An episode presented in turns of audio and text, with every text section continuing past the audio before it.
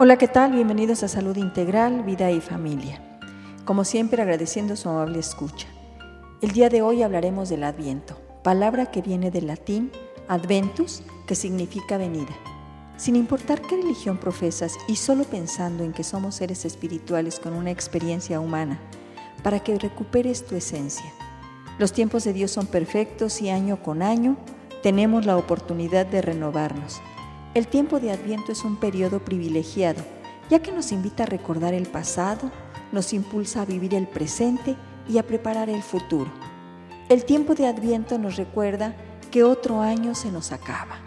Hoy te invito a hacer un alto, una pausa en tu camino, en tu vida, para reflexionar sobre quién eres, cómo te sientes, qué tan feliz y en paz estás. Que tengas contacto con tu ser espiritual.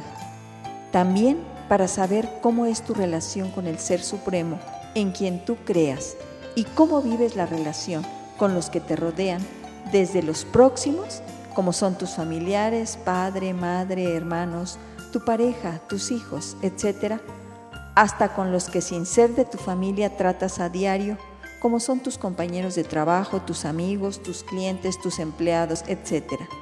No olvides que todos los días tú eliges si quieres ser un mejor ser humano.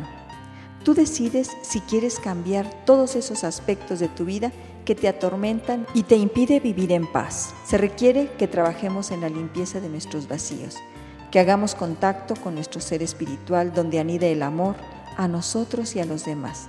Solo así contactaremos con la felicidad. Bien amigos, por hoy es todo. Yo soy la doctora Irma Quintanilla González, especialista en medicina familiar y terapeuta familiar. Los sigo invitando para que visiten mi página www.saludintegralvidayfamilia.com, donde encuentran temas y entrevistas con profesionales de la salud. También me pueden llamar al 212-4645. Que tengan una excelente semana, donde se den la oportunidad de vivir este tiempo de adviento con una verdadera apertura para el cambio y permitan el renacimiento de su esencia, que siempre habita en ustedes. Muchísimas gracias.